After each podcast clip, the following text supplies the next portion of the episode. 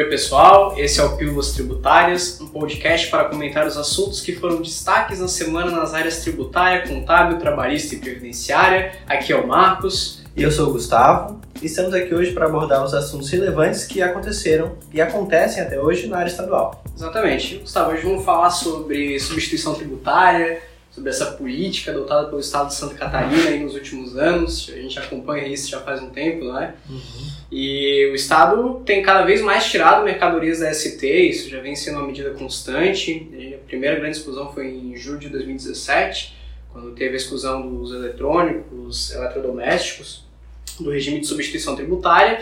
E desde então tem havido várias exclusões, a gente teve exclusão dos alimentícios também, uhum. material de limpeza.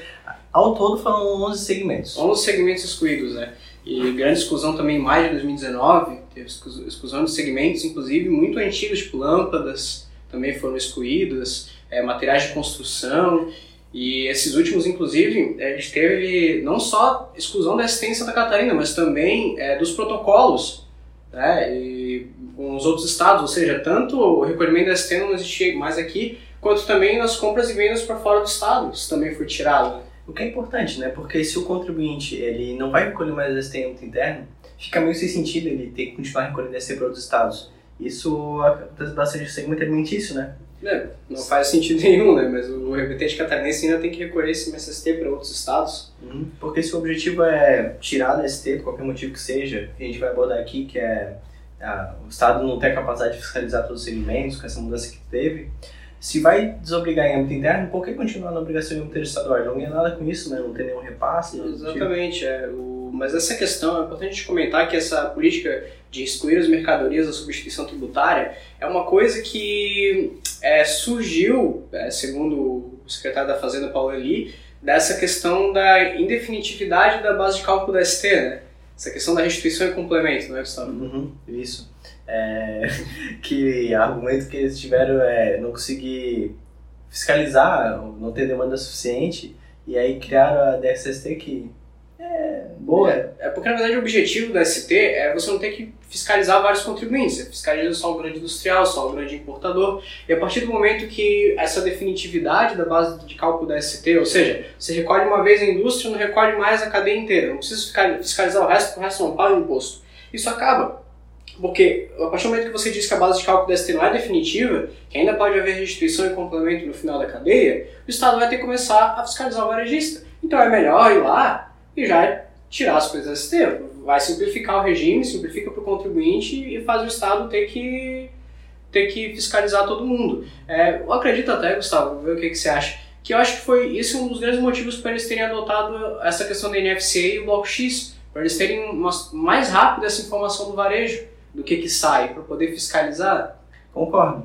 É, do Bloco X para ter mais controle com o varejo, que era meio negligenciado, inclusive para a empresa do Simples, que as obrigações do Simples são bem mais simplificadas que para a empresa normal. É, e aí tem o controle da questão do estoque, NFC para é, informatizar isso da maneira mais rápida possível. Só porque, referente ao CMSST, tanto o fisco quanto o contribuinte reclamam. A gente pega isso no dia a dia e o fisco já reclamou falando que não tem, não tem capacidade para fiscalizar tudo e o contribuinte ele não tem um sistema ou é difícil pegar essa informação para recolher, para prestar essa informação para o fisco. E tem outros estados, Paraná, Rio Grande do Sul, que tem um regime optativo, que é eu abrir mão disso, da restituição da complementação, que poderia, que foi até autorizado no convênio, não foi? Uhum. Santa Catarina poder optar sim, por isso e eles não optaram. Então é se for a questão da dificuldade, faz sentido um pouco, mas eles poderiam ter criado esse regime optativo para que mantenha a arrecadação. Porque saindo do ST, é inevitável que a arrecadação caia um pouco. É, eu também acho, porque a gente tem, tem muitos lugares em Santa Catarina que, que não, não são Florianópolis, né? Às vezes não tem internet, às vezes o acesso é difícil. É como é que você vai fiscalizar, não sei quantas milhares de mercearias que a gente tem aqui no estado, e que não tem controle nenhum, às vezes nem emite nota fiscal, não emite documento, certo? A apuração dos impostos do que eles declaram é feita com base no percentual das compras com nota, né? Acontece Sim. muito isso. Uhum. É, então é, o Estado vai ter que desenvolver mecanismos aí para para conseguir pegar esse pessoal e não vai ser fácil. Não, não vai ser fácil. É, o que, que a gente tem para excluir agora em 2021 mesmo? Tem um farmacêutico, perfumaria, cosmético, né? E bebidas quentes, que tem pra seis. Que bebidas quentes é um tiro no pé, né? É um tiro no pé. Tiro no pé porque é, você é vendido em qualquer barzinho de esquina e não tem controle. É, é, claro, tem vendas em grandes supermercados, que a tributação ocorre, mas quantos barzinhos aí que, que vendem essas coisas sem nota, sem, sem aprovação nenhuma, e que o Estado vai perder essa arrecadação. Eles vão ter que se desdobrar para conseguir fiscalizar esse segmento. Porque eles já fazem isso na indústria. Ou seja, tem grandes polos de bebida, né? Então eles já conseguem, pelo menos, garantir uma parte da arrecadação. A complementação, eles podem não ter um mecanismo de, de pegar essa diferença, mas é melhor do que nada. Pegar só sobre a venda da indústria e o resto durante a cadeia vai se perdendo. Então, bebidas quentes eu fiquei surpreso. Achei que o segmento inteiro de bebidas alcoólicas, bebida fria ainda tá, né? Cerveja, etc começou com o vinho, essa exclusão, agora foi todo o segmento de bebidas quentes. O segmento de vinho, inclusive, não sei se eles descobriram que era um, um tiro no pé o ST, porque teve uma exclusão, teve exclusão em São Paulo, teve exclusão aqui no Rio Grande do Sul, diversos estados excluíram o vinho e realmente assim eu estava conversando com um amigo meu esses dias que, que administra é, restaurante, né? Ele estava me contando que a margem de lucro do vinho era realmente muito alta a base de cálculo da ST não chegava nem perto do valor que eles vendiam para o consumidor final. Então talvez o Estado tenha percebido essa questão, não só a Santa Catarina, mas os demais estados, e estejam excluindo o vinho justamente porque eles viram né, que, que essa, o ST não estava adiantando para arrecadar. Uhum. Então a gente pode ver até um aumento na arrecadação do vinho nesses próximos é, dias. assim. Mas mudando de assunto, não totalmente, mas é essa questão dos protocolos e convênios que eles estão excluindo agora, né? É, o, o Paraná publicou no seu site dizendo que Santa Catarina é um paraíso fiscal. Porque aqui ninguém precisava recolher nada, eles estavam passando trabalho aí, né? É meio complicado essa afirmação, né, Gustavo? É, porque ter ou não esse MSST não é benefício fiscal, é só uma... É, a gente até gosta na consultoria quando não tem CMSST, quando a gente vai pesquisar para algum estado. Goiás é um estado é. que tem pouco CMST, agora Santa Catarina Santa Catarina também é um desses estados que tem pouco ST é, na sua legislação. E isso é só para fins de procedimentos, mas não quer dizer que é um benefício. O benefício seria se a fiscalização fosse falha, o que pode estar, eles estarem alegando nesse sentido.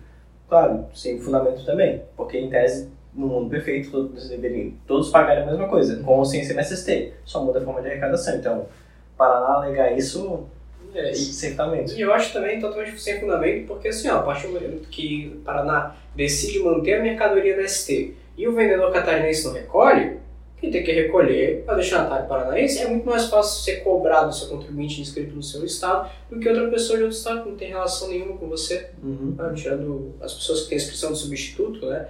Mas eu queria entender essa dificuldade que o Paraná tem de cobrar das pessoas. Eles podiam fazer um sistema informatizado, se filtrasse no Excel as notas fiscais eletrônicas, eles já iam pegar e conseguir cobrar de todo mundo facilmente. Mas na prática poucos estados cobram, né? Aqui do Sul, o Rio Grande do Sul é um dos estados que mais cobram, mas Santa Catarina, Paraná, todos cobram dos seus próprios contribuintes. Então, Exatamente. E Rio Grande do Sul é uma coisa engraçada, essa questão de mandar termo de regularização para remetente, para mim é perda de tempo, sei. Termo de regularização não foi recolhido, foi, se foi aceito, cobra do destinatário, o destinatário que aceitou os Inclusive tem previsão legal para cobrar do destinatário, né, e eles não fazem, não seguem essa política tributária. Né. Eu acho muito engraçado esse jeito de fiscalizar que varia de cada estado. Né. Mas a, a, substituição tributária também tem uma outra coisa que é importante falar, que talvez esteja também motivando essa, essa exclusão massiva parte de Santa Catarina é a questão das MVAs. Né? Quanto tempo já que a MVA em Santa Catarina não é alterada? Já faz um tempo, já faz um tempo. Eu lembro que autopeça era um dos segmentos que eram iguais na maioria dos estados. Na maioria dos estados. E, e assim, só para é, explanar essa questão, a MVA era para ser um percentual da, obtido pela divisão da média de vendas para consumidor final pela média da primeira pessoa da cadeia. Ou seja, era tecnicamente, do jeito que é a economia brasileira, isso aí tinha que variar todo mês ou toda quinzena, que nem o PMPF. Duvido que a margem de lucro se mantenha mesmo entre consumidor e final e fabricante. É, tem alguns segmentos que o preço sobe gradativamente, mas tem uns que é oferta e demanda. Oferta e demanda. Se, se, tem pouco, aumenta e e a, a legislação acaba não acompanhando esse. Sim, MVA congelada e, e assim, ó, é uma, essa, essa metodologia de cálculo da MVA que eu citei aqui está prevista no Convênio 142. Talvez pelo Estado verificar que não ia conseguir cumprir essa metodologia de cálculo, também esteja interessado em excluir as mercadorias da ST. Uhum. Mas é.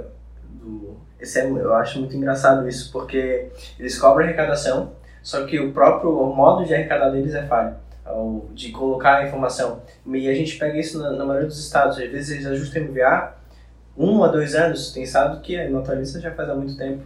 Uhum. É, teve alteração. São Paulo é um estado que altera bastante. Altera bastante. 6 a 12 meses, em média, né? Uhum.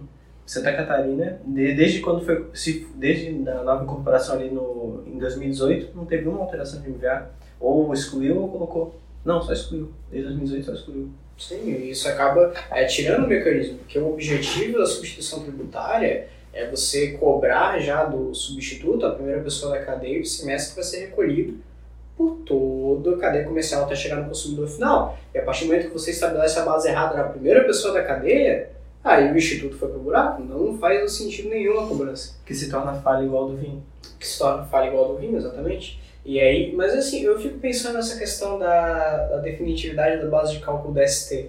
Se tivessem instrumentos é, efetivos para fiscalizar, isso até que é uma coisa boa. Fazer uma apuração mensal, por exemplo, que nem o Rio Grande do Sul propôs, fazer isso direto no, no SPED fiscal. Eu não entendo que seria tão, tão complicado assim para o Estado, é, mas para isso eles teriam que ter uma confiança maior no contribuinte. E aí vem o assunto NFCE, aí para falar por que, que, o Estado de Santa Catarina não quer que todo mundo use NFC? Porque eles acreditam que o contribuinte tem toda a possibilidade de apagar essas informações, emitir NFC para a pessoa e depois sumir com aquilo e a Fazenda nunca. E cancelar, etc. Exatamente, que é a questão do NFC em contingência. Ah, vou lá, emitir contingência e depois eu não repasso informação para a Fazenda e dou um jeito de excluir do meu sistema.